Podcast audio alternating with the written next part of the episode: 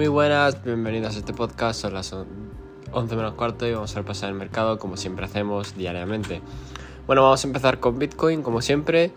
Eh, bueno, poco movimiento, ¿no?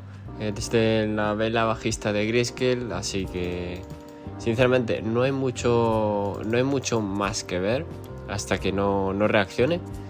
Como planteándonos zona de rebote los 28.000, seguiría, yo creo que seguiría en el alza eh, como opción, pero le está pasando el tiempo y no vemos con intención de rebote. Si pasan los días y no sigue ese plan de rebote, me temo que lo que le pasará es que, bueno, ya sabemos lo que pasará, ¿no? Termina, terminaría cayendo.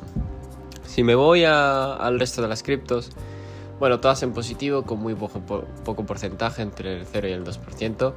Eh, porque no ha habido muchas caídas, acaban de iniciar el mercado, así que poco más con respecto a ello.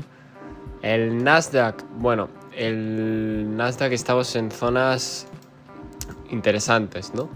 Eh, sí que sigue alcistas, podría tocar perfectamente los máximos anteriores, eh, un toque, y ahí a ver qué hace, pero podría perfectamente tocarlo. Como zona de resistencia también es válida, ¿vale? Y me refiero a la zona de los 15.800, 15.900. El SP por su parte eh, considero que está de la misma manera, ¿vale? Eh, sí que es verdad que cerró feo en la anterior semana, pero hay que ver cómo abre hoy. Si abre más feo todavía con más rechazo los, ambos índices, evidentemente esta hipótesis se, se anula y seguiría en esa tendencia bajista.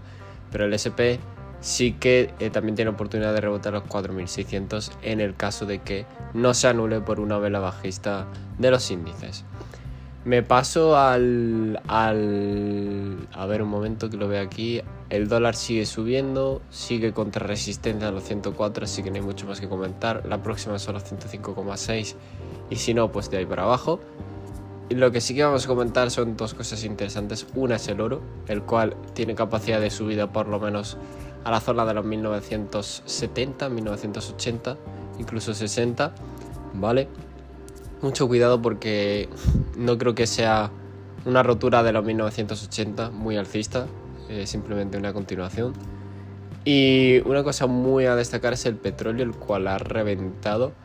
Eh, no sé si, qué dijimos, pero tenía como resistencia a los 88, perdón, los 89, creo, 88,7 y se lo fugó y ahora mismo está contra los 89 prácticamente. Así que toca esperar a ver qué hace con esa resistencia porque que suba el petróleo es bastante malo para la inflación. Si no rechaza aquí y sigue subiendo podría tener la oportunidad ya de tocar los 96, 95, lo cual sería bastante nefasto para la inflación en Estados Unidos. Eh, así que mucho ojo eh, tenerlo en el, en el radar porque puede ser bastante peligroso. En fin, no me enrollo más, recordad, este podcast no es consejo de inversión ni nada de ello y nos vemos en el siguiente.